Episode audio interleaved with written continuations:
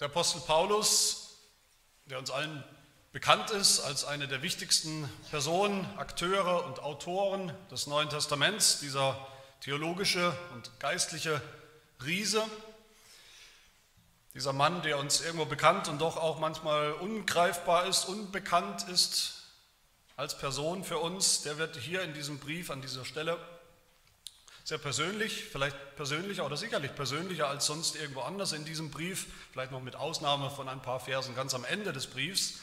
Aber diese Passage, die wir hier gehört und gelesen haben, das ist eine sehr persönliche, fast intime Passage über das Verhältnis von Paulus, dem Apostel, zu dieser Gemeinde in Rom damals vor 2000 Jahren.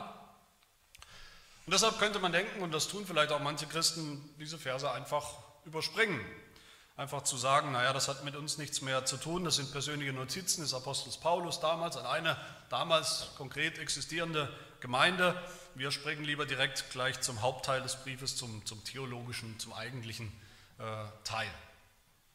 Wenn wir das tun würden, würden wir dem Apostel Paulus aber ungerecht werden, Unrecht tun und unterstellen, dass er hier in diesen Versen vielleicht für einen Augenblick mal das Evangelium ausklammert, das Evangelium aus den Augen verliert, aus dem Blick verliert. Das tut aber nicht. Wir sind hier schon mitten im Hauptteil. Wir sind ja schon im Hauptteil des Briefes.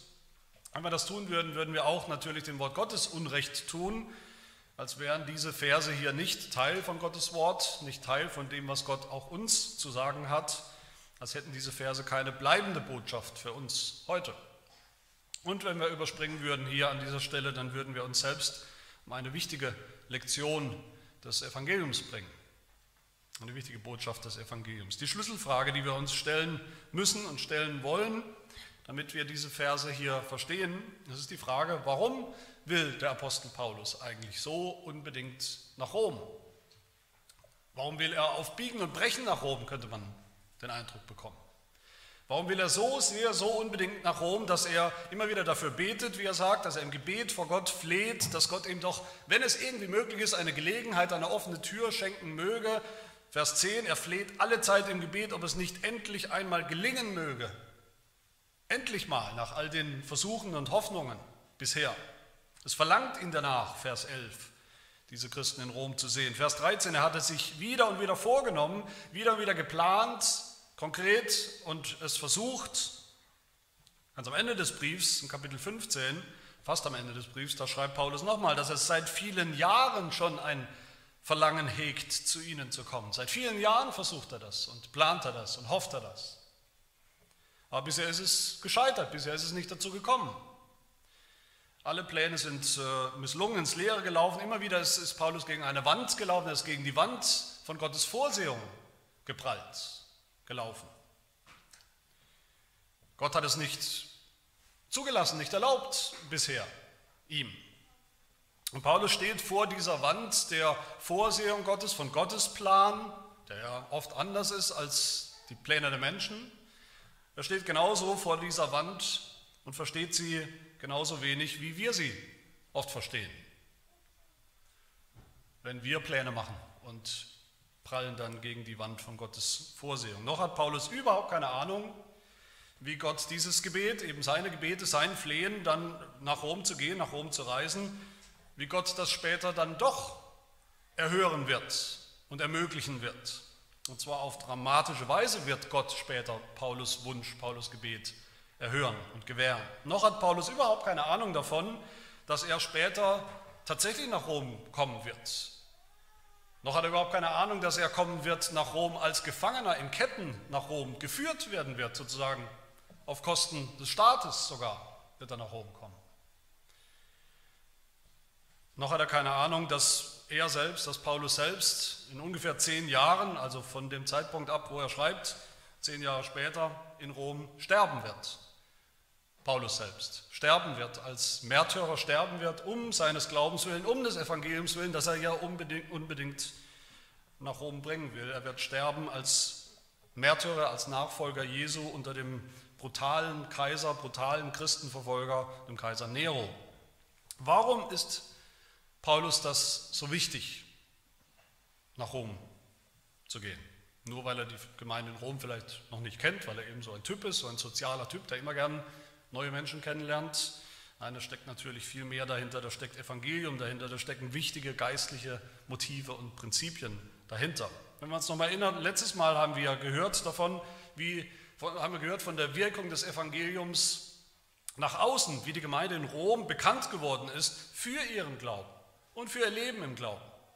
Wie sie bekannt geworden sind nach außen hin, weltweit bekannt sogar, sagt Paulus. Als, als Leuchtturm sozusagen, als Stadt auf dem Berge mitten in dieser heidnischen, in diesem heidnischen Reich, dem römischen Reich. Und jetzt, heute, haben wir sozusagen den Blick nach innen, wo Paulus uns ganz viel Einblick gibt in seine Person, seine Wünsche, seine Sehnsüchte, wo uns Einblick gibt in die Dynamik des Miteinander von einem Apostel und einer Gemeinde, könnte auch sagen, zwischen einem Pastor und einer Gemeinde, wenn auch nicht seiner Gemeinde, und auch Einblick in die Dynamik der Gemeinde selbst, der Glieder untereinander. Wir dürfen uns hier nicht täuschen lassen von diesen persönlichen Worten von Paulus an diese konkrete Gemeinde. Dahinter stehen wichtige geistliche Prinzipien. Paulus will deshalb unbedingt nach Rom, weil er den Christen da etwas zu geben hat, etwas ganz Wichtiges, Entscheidendes zu geben hat, eine geistliche Gabe, wie er sagt. Er will nach Rom, weil er selber ermutigt werden will, muss vielleicht und weil er die Gemeinde vor Ort selbst ermutigen will. Und er will nach Rom, weil das letztlich sein Auftrag ist. Sein Auftrag ist, das Evangelium zu bringen, zu verkündigen, den Heiden in Rom und darüber hinaus in vielen anderen Landstrichen und Ländern. Und diesen drei Beweggründen, warum Paulus nach Rom will, das sehen wir jeweils etwas Wichtiges über das Evangelium. Da sehen wir Prinzipien, die immer gelten. Da sehen wir Eigenschaften des Evangeliums, die immer wahr sind, die wahr sind bis heute die gelten bis heute. Und das sind meine drei Punkte heute, das Evangelium, das wir dauerhaft brauchen, unser ganzes Leben lang brauchen. Der zweite Punkt, das Evangelium führt dauerhaft zu gegenseitigem Trost in der Gemeinde, zu einer Atmosphäre der gegenseitigen Ermutigung. Und drittens, das Evangelium ist der bleibende Auftrag von allen Christen, Aposteln damals, Pastoren, aber auch ganz normalen Gemeinden und Christen, wie wir das alle sind. Das erste Prinzip, die dauerhafte Notwendigkeit des Evangeliums. Paulus will unbedingt nach Rom, nicht als ja, ein Wunsch unter vielen oder etwas, was vielleicht einfach ganz nett wäre. Er will zu dieser Gemeinde, die er als ganze Gemeinde persönlich nicht kennt, noch nicht kennt, aber über die er viel gehört hat. Er lobt sie, weil sie glauben schon, weil sie schon einen vorbildlichen Glauben haben an das Evangelium, ein Glauben, der sich rumgesprochen hat, wie wir gesehen haben, weil sie angefangen haben, gehorsam zu sein, ein christliches Leben zu leben. Beides hat sich rumgesprochen, international, beides hat sich rumgesprochen bis zu ihm. Man könnte sagen, es läuft alles gut, es läuft alles bestens in Rom. Es ist beispielhaft, was wir da hören über diese Gemeinde. Aber wenn das so ist, dann könnte man ja denken, ist das nicht eigentlich reine Zeitverschwendung? dass Paulus nach Rom will. Das ist nicht völlig überflüssig. Er ist der, der Apostel, der Evangelist, der ja selber, wir haben das schon gehört, der selber die Berufung hat, er betont das immer wieder, er hat die Berufung gerade da nicht hinzugehen und nicht zu predigen, wo das Evangelium schon gepredigt wurde und angekommen ist. Das sagt er am Ende des Briefs auch nochmal ganz deutlich. Und hier in Rom da ist das Evangelium schon angekommen. Da sind schon Menschen gläubig geworden. Da ist schon eine Gemeinde entstanden. Wäre es nicht eine, eine Verschwendung von Ressourcen, von Zeit eines Apostels, wenn er, der Apostel, für die Heiden nach Rom reisen würde? Es gibt noch so viele Städte, so viele Länder, wo er unbedingt hin muss und er wird langsam auch älter, hat nicht mehr so viel Zeit. Und was will Paulus denn denen in Rom für eine Gnade oder Gnadengabe bringen, wie er sagt, wie es in Vers 11 heißt? Was will er denn bringen für eine Gnade? Die sind doch schon gläubig. Das Problem ist mit diesen Gedanken, die wir vielleicht manchmal haben, wie viele Christen haben, solche Gedanken, das Problem damit ist, dass wir das Evangelium bis zur Unkenntlichkeit zusammengestutzt und verkürzt haben im Großen und Ganzen. Das Evangelium ist die Botschaft, die Methode, denken wir oft, wie Menschen eben bekehrt werden. Und das war's. Das ist das Mittel zur Bekehrung von Menschen. Einmalig sozusagen. Das Problem ist, dass wir auch Bekehrung natürlich dann verkürzt haben und verstümmelt haben. Dieses biblische, diesen biblischen Gedanken. Reduziert haben auf das, was man eben einmal tut, einmal am Anfang des christlichen Lebens, am Anfang des Glaubens. Und der Rest ist dann irgendwie ein Selbstläufer. Wenn man einmal bekehrt wurde, dann läuft der Rest des christlichen Lebens läuft von allein. Wer einmal glaubt, der glaubt immer, dann ist alles in trockenen Tüchern, einmal gerettet, immer gerettet. Hauptsache, diese Bekehrung, dieses Einmalige war echt.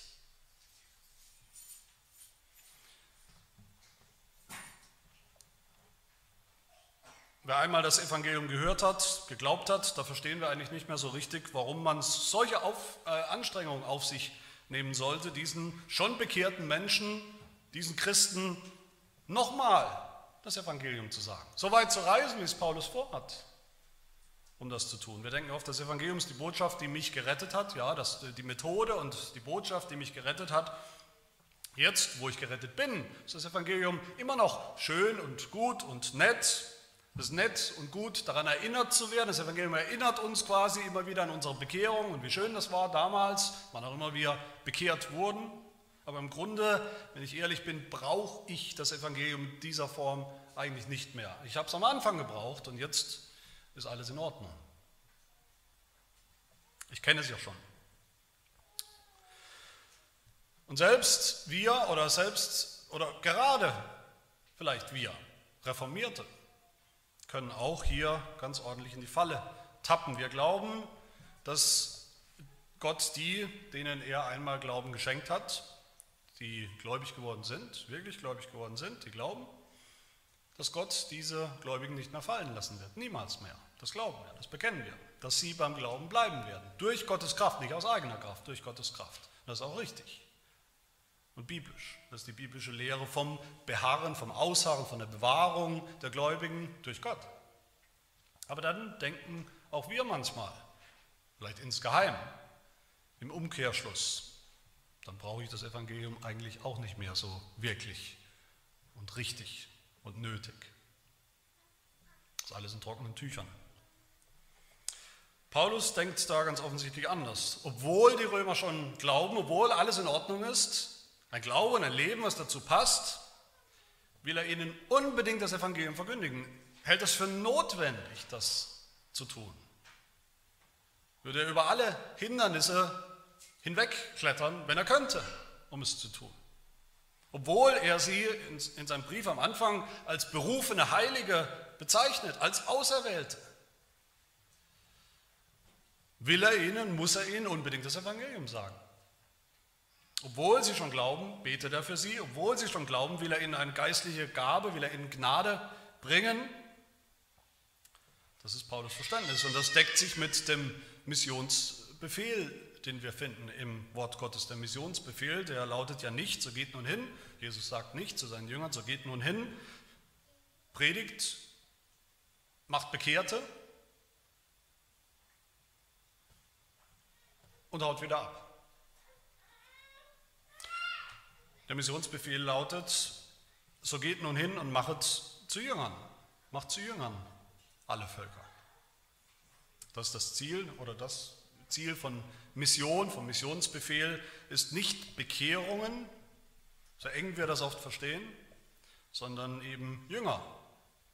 Mit dem Begriff Jünger können wir heute oft auch nicht mehr so viel anfangen. Wir verstehen das, die Jünger Jesu, das waren so irgendwas wie die Fans von Jesus. Die fanden halt alles ganz toll, was er getan hat. Aber Jünger, das meint vom Wort her, von der Bedeutung her, ist das ein Lernender.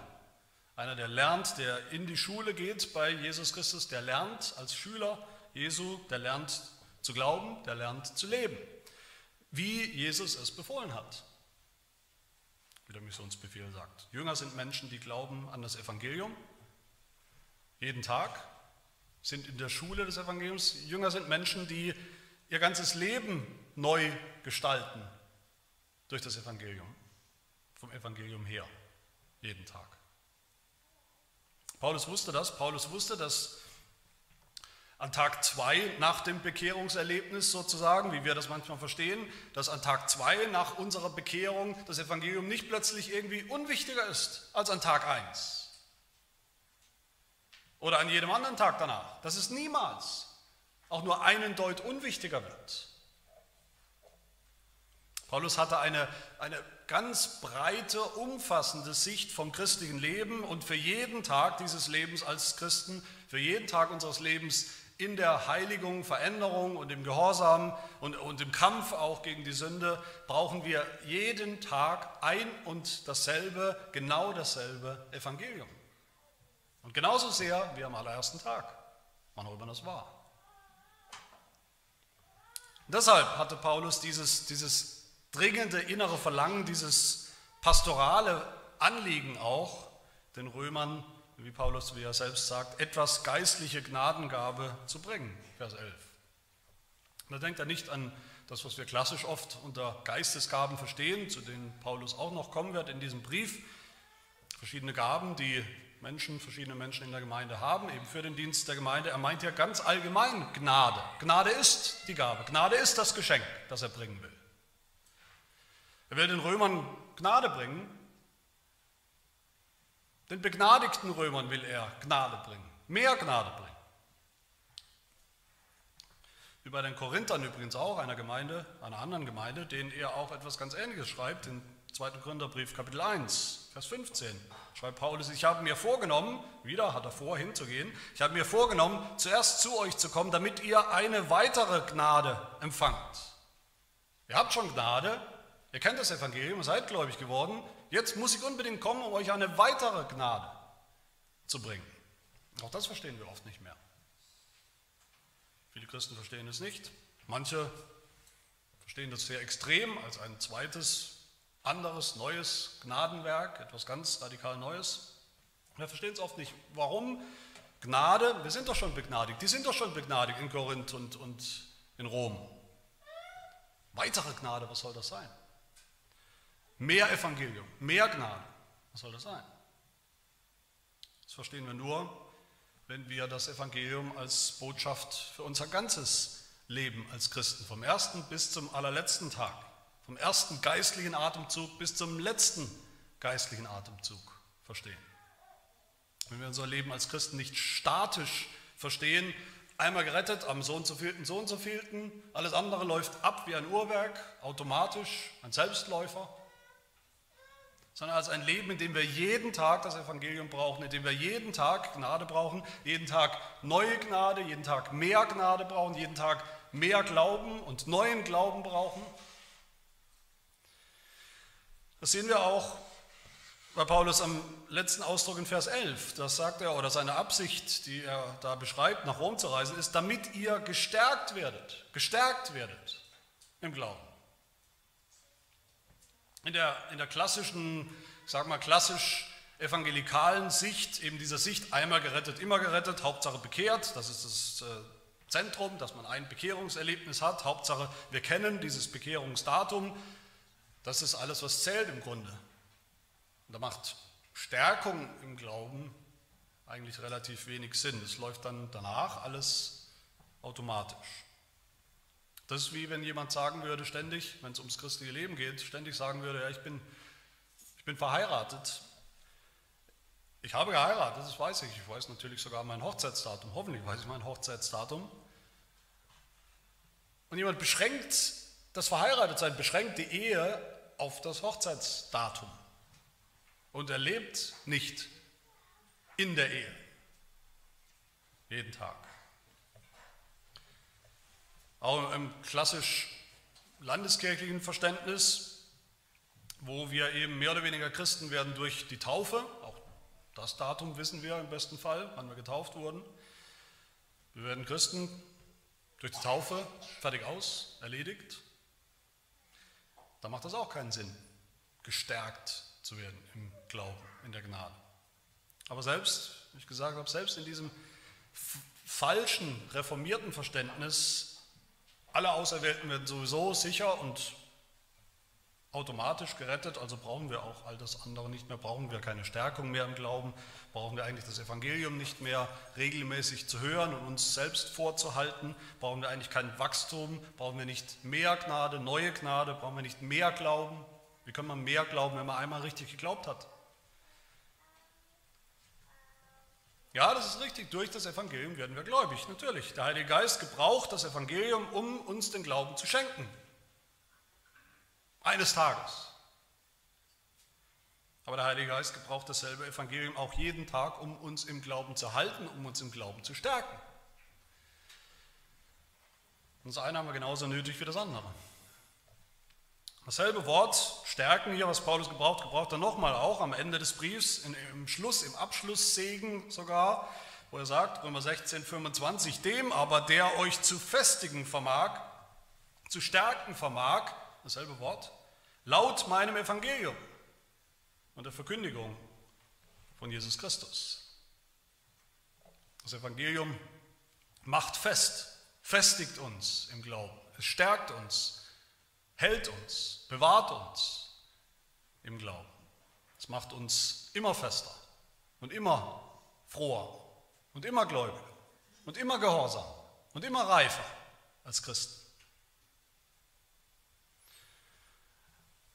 Denken wir noch so, wenn wir über unser christliches Leben nachdenken, wachen wir so auf jeden Tag und denken, heute brauche ich wieder ganz dringend neue Gnade. Heute brauche ich wieder Glauben. Der Glaube von gestern reicht nicht.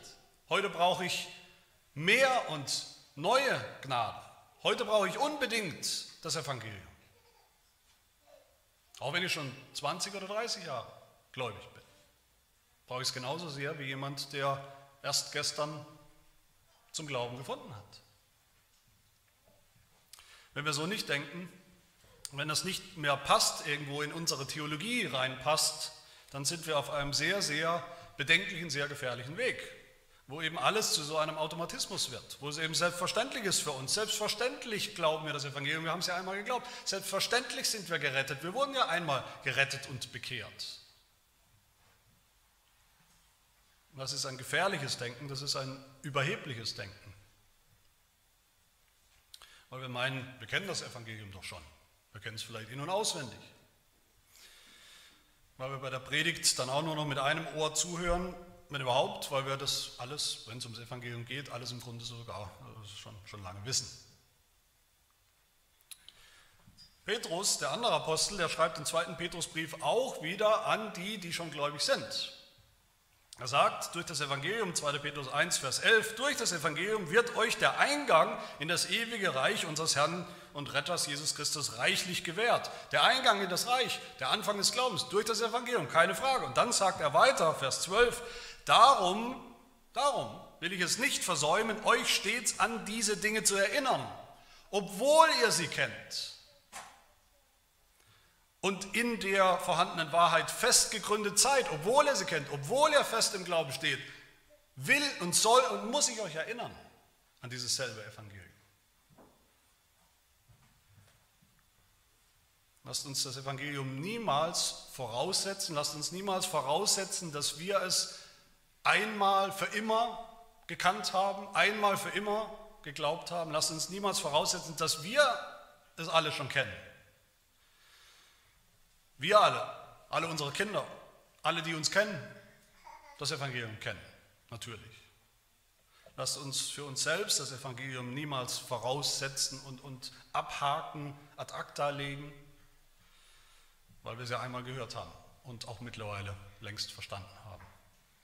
So wie die Römer, die tatsächlich beispielhaft im Glauben standen und gelebt haben, brauchen auch wir das Evangelium mindestens so sehr, mindestens so dringend, jeden Sonntag, jeden Tag unseres Lebens als Christen. Der zweite Grund, warum Paulus unbedingt nach Rom will, ist, um, wie er sagt, um getröstet zu werden und um selber Trost zu spenden. Das ist mein, der zweite Punkt, der gegenseitige Trost des Evangeliums. Vers 12 sagt Paulus das, endlich nach Rom kommen zu dürfen eines Tages. Das würde für Paulus bedeuten, wie er sagt, dass ich mitgetröstet werde unter euch durch den gegenseitigen Austausch eures Glaubens und meines Glaubens.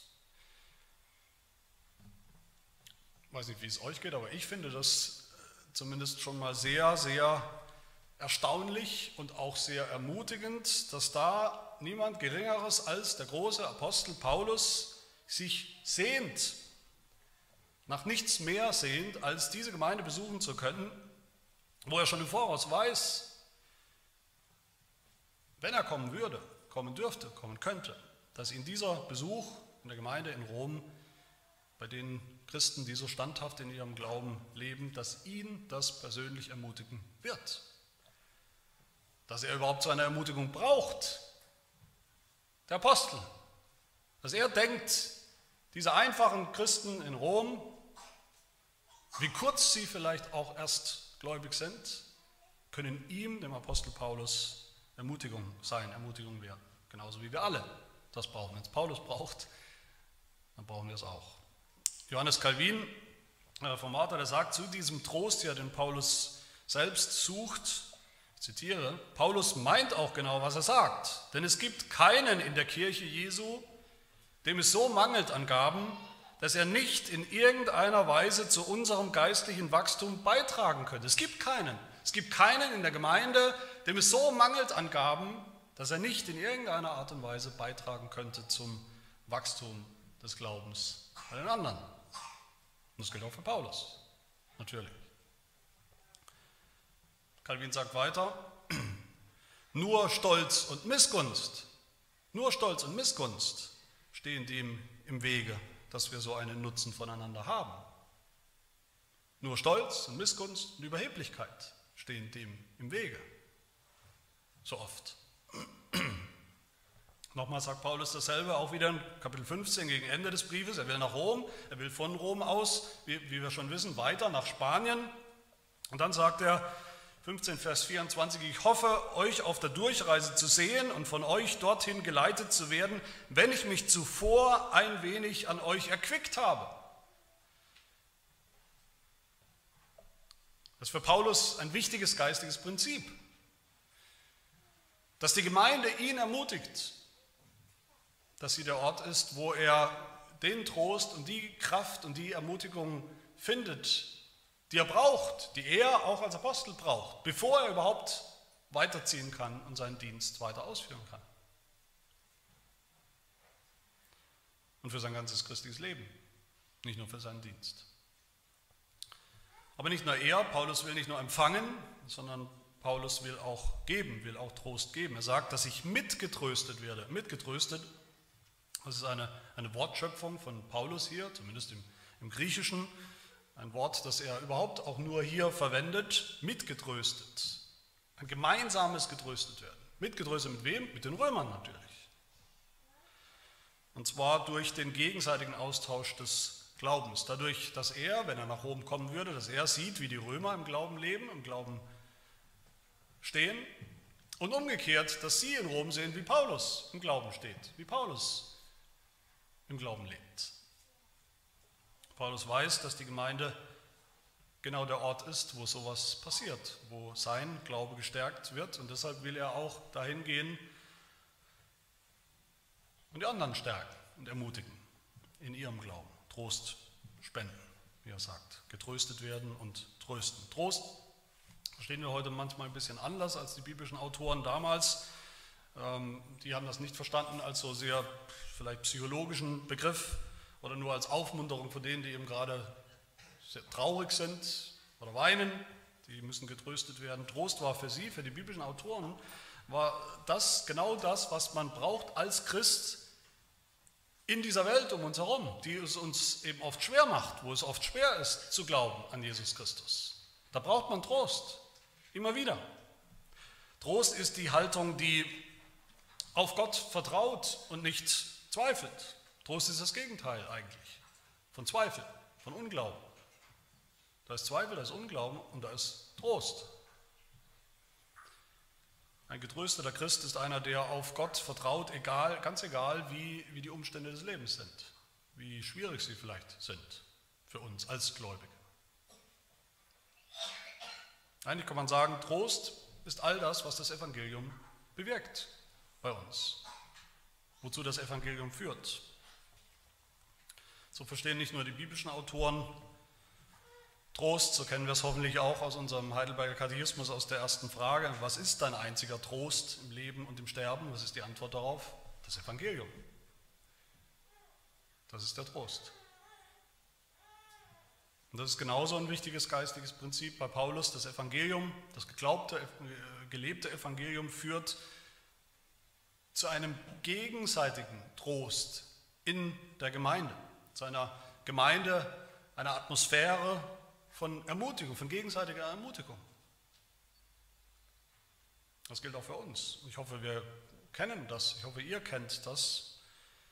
Wo immer wir wenn wir wirklich gläubig sind, wo immer wir bei anderen einen starken Glauben sehen, ein Leben, das diesem Glauben entspricht, da führt das nicht zu Neid und Eifersucht und Missgunst, sondern da führt das dazu, dass wir selbst auch wieder gestärkt werden im Glauben, dass wir selbst mitgetröstet werden, weil wir ja dasselbe Evangelium glauben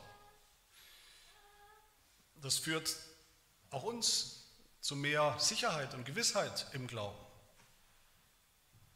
Dass es wahr ist, dieses Evangelium. Zu mehr Zuversicht, dass auch mein Glaube so wachsen kann, wie es der Glaube des anderen, meiner Schwester oder meinem Bruder schon ist, schon gewachsen ist. Und dieses Miteinander, dieses gegenseitige Trösten beschreibt Paulus auch im, ersten, im zweiten Korintherbrief, Kapitel 1, wo er sagt, Gott tröstet uns in all unserer Bedrängnis, er spricht davon auch von sich, vom Apostel, Gott tröstet uns in all unserer Bedrängnis, damit wir die trösten können, die selbst in allerlei Bedrängnis sind, durch den Trost, mit dem wir selbst von Gott getröstet werden. Da geht es die ganze Zeit hin und her. Wir werden getröstet, Gott tröstet uns mit dem Evangelium. Warum? Damit wir andere trösten können. Wenn sie getröstet sind, trösten sie wieder uns und sich gegenseitig mit demselben Trost. Und der Hebräerbrief genauso, Kapitel 10, da, da, sagt er so, lasst uns aufeinander Acht geben, ein, ein Wort an die Gemeinde, das gilt uns als Gemeinde, lasst uns aufeinander Acht geben, damit wir uns gegenseitig anspornen zur Liebe und zu guten Werken, indem wir unsere eigene Versammlung, die Versammlung der Gemeinde, nicht verlassen, wie es einige zu tun pflegen, sondern einander ermahnen. Ermahnen ist dasselbe Wort wie ermutigen. Einander ermahnen und ermutigen, und das umso mehr, als ihr den Tag herannahen seht, den Tag, wo Jesus wiederkommen wird. Ja, wir glauben, wir glauben tatsächlich, dass wahrer Glaube, dass unser Glaube nicht mehr aufhören wird. Dass die, die einmal wirklich Glauben geschenkt bekommen haben, angefangen haben zu glauben, nicht wieder verlieren werden. Ja, wir glauben an Gottes Bewahrung der Gläubigen.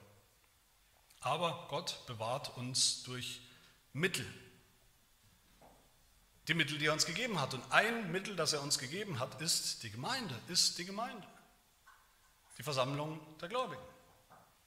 Ihre Gottesdienste, ja, die Predigt, die Sakramente, aber auch die Gemeinschaft, die gegenseitige Ermutigung im Glauben durch unsere Geschwister. Wir sie, sie uns. Da findet das christliche Leben statt. Das ganze christliche Leben findet statt in der Gemeinde bis zum Ende. Das ist die Kraftquelle des christlichen Lebens, die Gemeinschaft der Gemeinde im Evangelium. Es gibt viele Bücher, wahrscheinlich gibt es tausende von Büchern über das sogenannte christliche Leben. Es gibt Bestseller über das christliche Leben. Aber mir fällt immer wieder auf, wenn ich, wenn ich die mal lese oder in die Hand nehme, die meisten von ihnen, wenn, sie, wenn schon auf, der Über, äh, auf dem Titelblatt steht, das christliche Leben, die meisten, was man dann findet in diesen Büchern, ist völlig individualistisch. Völlig individualistisch. Es geht nur darum in diesen Büchern, was ich allein als Christ eben tun muss. Wie sieht mein christliches Leben aus? Wie muss ich als Christ leben? Die geistlichen Übungen, Disziplinen, die da aufgelistet werden. Bibel lesen zu Hause allein, beten zu Hause allein, dies und jenes tun zu Hause allein. Natürlich gibt es das, diese private Seite. Natürlich muss es sie geben, soll es sie geben. Natürlich müssen wir und sollen wir lernen zu Hause für uns, wie man Gottes Wort, wie man die Bibel liest. Natürlich sollen wir allein beten. Auch. Aber ich kann es nicht oft genug sagen, dieses ganze christliche Leben, das Beharren, das Dabeibleiben im Glauben vom ersten Tag bis zum letzten Tag, Heiligung, das was wir auch als Heiligung bezeichnen, das ganze christliche Leben, das ist für Paulus, das ist für alle biblische Autoren immer ein Gemeinschaftsprojekt. Das findet statt in der Gemeinde, das findet statt in Gemeinschaft und nicht in Einzelhaft, nicht individualistisch. Und aus dieser Gemeinschaft, aus diesem gegenseitigen Trost im Glauben, die Paulus erleben möchte in Rom, die ihm so wichtig ist, als geistlicher Basis für ihn, mal abgesehen von dem Fundraising, was er in Rom ja auch noch, in der Gemeinde auch noch äh, tut, aus dieser Gemeinschaft heraus will Paulus dann seinen Dienst noch weiter tun, nämlich nach Spanien bis in andere bisher unerreichte Gebiete vorzudringen mit dem Evangelium. Damit sind wir kurz noch beim dritten und letzten Punkt, dem bleibenden Auftrag des Evangeliums. Wir sehen hier auch in diesen Versen nochmal, wie Paulus seinen Auftrag als Apostel, von dem wir schon gehört haben, wie er das nochmal wiederholt, Vers 13. Er will unbedingt nach Rom, wie er sagt, um auch unter euch etwas Frucht zu wirken, gleich wie unter den übrigen Heiden, wo er noch vorhat hinzugehen, weil es sein Auftrag ist. Von Rom aus geht es weiter zu den übrigen Heiden. Vers 14, ich bin ein Schuldner sowohl den Griechen als auch den Barbaren, denen die damals eben nicht als so kultiviert betrachtet wurden wie die Griechen, diese Hochkultur. Ich bin ein Schuldner sowohl den Weisen als auch den Unverständigen. Und was war Paulus Auftrag ganz konkret? Was sollte er tun? Wie sollte er die Heiden erreichen? Vers 15, darum bin ich bereit, so viel an mir liegt, auch euch in Rom das Evangelium zu verkündigen. Euch in Rom und den übrigen Heiden das Evangelium zu verkündigen. Das war sein Auftrag. Das Evangelium, das rettet, ja, das Evangelium, das jünger macht aus allen Völkern, das Evangelium, das wir unser ganzes Leben lang brauchen, das Evangelium, das die, die es glauben, gegenseitig stärkt und ermutigt in der Gemeinde, bei der Stange hält, beim Glauben hält. Und das ist immer noch der Auftrag der Kirche, bis heute. Der Missionsauftrag den Jesus der Kirche gegeben hat, das Evangelium zu predigen. Menschen aus allen Völkern und Hintergründen. Sie zu Jüngern zu machen, zu Lernenden zu machen, zu lebenslang Lernenden, die wachsen im Glauben, die immer reifer werden und dass dadurch Gemeinden entstehen, Gemeinden gegründet werden als Ort der gegenseitigen Ermutigung im Evangelium und mit dem Evangelium. Daran hat sich nichts verändert, nichts geändert, überhaupt nichts. Aber so einfach dieser Auftrag ist, eigentlich, biblisch gesehen, den die Kirche hat, so klar das eigentlich ist, was die Kirche zu tun hat und was nicht, so schwer fällt es uns anscheinend als Kirche, als Kirchen in unserem Land und auch weltweit, einfach genau das zu tun und eben nichts anderes, nicht noch tausend andere Dinge zu tun als Kirche. Fällt uns unheimlich schwer anscheinend. Das ist nicht der Auftrag der Kirche, Kindergärten zu bauen, schöne alte Kirchengebäude oder, oder Schlösser als, als Museen zu, zu unterhalten, zu betreiben, zu verwalten. Es ist nicht der Auftrag der Kirche, irgendein Klimaziel zu erreichen oder mit zu erreichen, die Welt vor Kohlendioxid zu retten. Es ist nicht der Auftrag der Kirche, soziale Gerechtigkeit herzustellen in der, in der Gesellschaft um uns herum. Es ist nicht der Auftrag der Kirche, alle Armen der Welt zu ernähren. Es ist nicht der Auftrag der Kirche, Brunnen zu bauen in, in Afrika. Es ist nicht der Auftrag der Kirche, Einfluss zu nehmen auf die Bundestagswahl vielleicht oder sich in irgendeiner grünen oder irgendeiner anderen Partei zu engagieren. Der Auftrag der Kirche ist, das Evangelium zu verkündigen. Unter allen Menschen. Wort und Sakrament, Jünger zu machen durch das Evangelium, Gemeinden zu gründen durch das Evangelium und das war's. Und das ist auch mehr als genug Arbeit. Da ist mehr als genug Arbeit zu tun unter allen Völkern. In unserer Nachbarschaft und natürlich weltweit.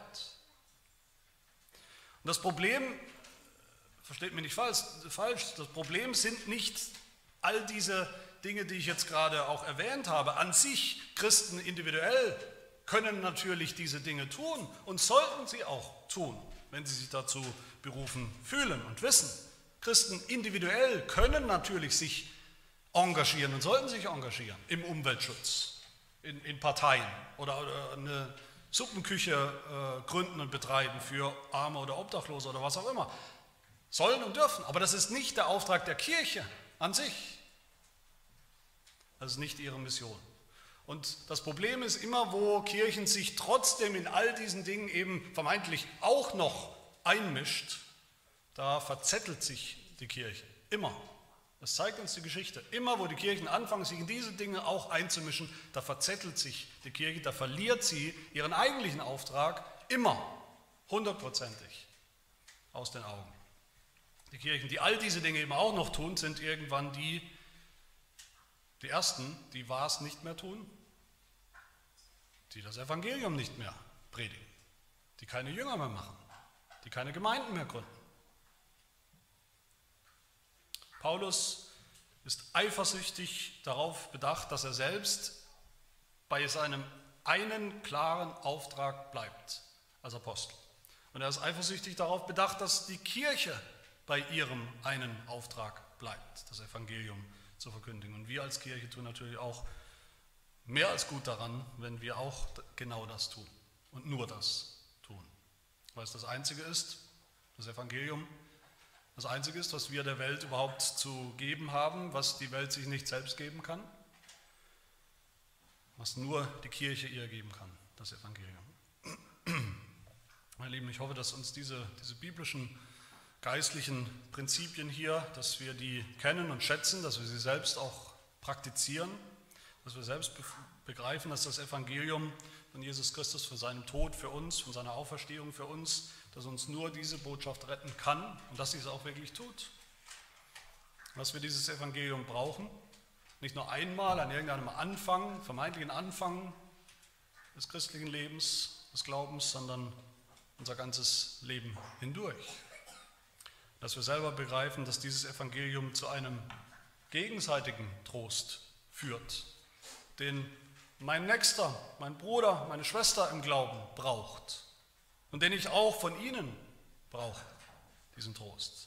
Dass wir begreifen, dass wir alle überhaupt berufen sind. Wie es Calvin gesagt hat, es gibt keinen, der so gering ist, dem es so mangelt an, an Gaben, an der Gabe des Glaubens, dass er nicht auch strategisch eine Rolle spielt in der Stärkung des Glaubens von jedem anderen in der Gemeinde, in unserer Gemeinde und darüber hinaus. Und dass der Auftrag der Kirche ist und bleibt, dieses Evangelium auch noch vielen, vielen anderen zu bringen, in unserer Nachbarschaft, in unserem Land und auch in anderen Ländern, wie es die Apostel getan haben damals, der Auftrag als für, für Pastore, für Missionare, der Auftrag der Kirche und auch als Auftrag von ganz normalen Gemeinden und Christen, wie wir das sind, damit es unter uns Frucht wirkt, wie Paulus sagt, Vers 13, damit es unter uns Frucht bringt, eine Ernte einbringt, eingefahren wird, gleich wie unter den Heiden, auch unter den Heiden, unter den Weisen der Welt, sowie unter den vermeintlich Unverständigen dieser Welt. Dafür lasst uns beten. Amen. Wir beten. Unser Gott, du Gott allen Trostes, wir danken dir für den Trost des Evangeliums, den Trost, dass Sünder doch noch gerettet werden können, angenommen werden bei dir, den Trost, dass ich mit Leib und Seele im Leben und im Sterben nicht mir, sondern meinem treuen Heiland Jesus Christus gehöre dass er mit seinem Blut für alle meine Sünden bezahlt hat und mich aus der Gewalt des Teufels erlöst hat und dass er mich in seiner guten Vorsehung bewahrt, dass ohne den Willen meines Vaters im Himmel nicht mal ein Haar von meinem Kopf fallen kann, sondern mir alles zu meinem Heil, zu meiner Seligkeit, zu meiner Erlösung dienen muss. Und für den Trost, dass er mich durch seinen Heiligen Geist auch des ewigen Lebens gewiss macht und von Herzen willig und bereit macht, ihm jetzt auch zu leben. Mich als Jünger, der alles hält, was Jesus uns befohlen hat, und uns als Gemeinde, die den Auftrag erfüllt, die du ihr gegeben hast, in der Kraft, die du uns schenkst. Dafür danken wir dir in Jesu Namen. Amen.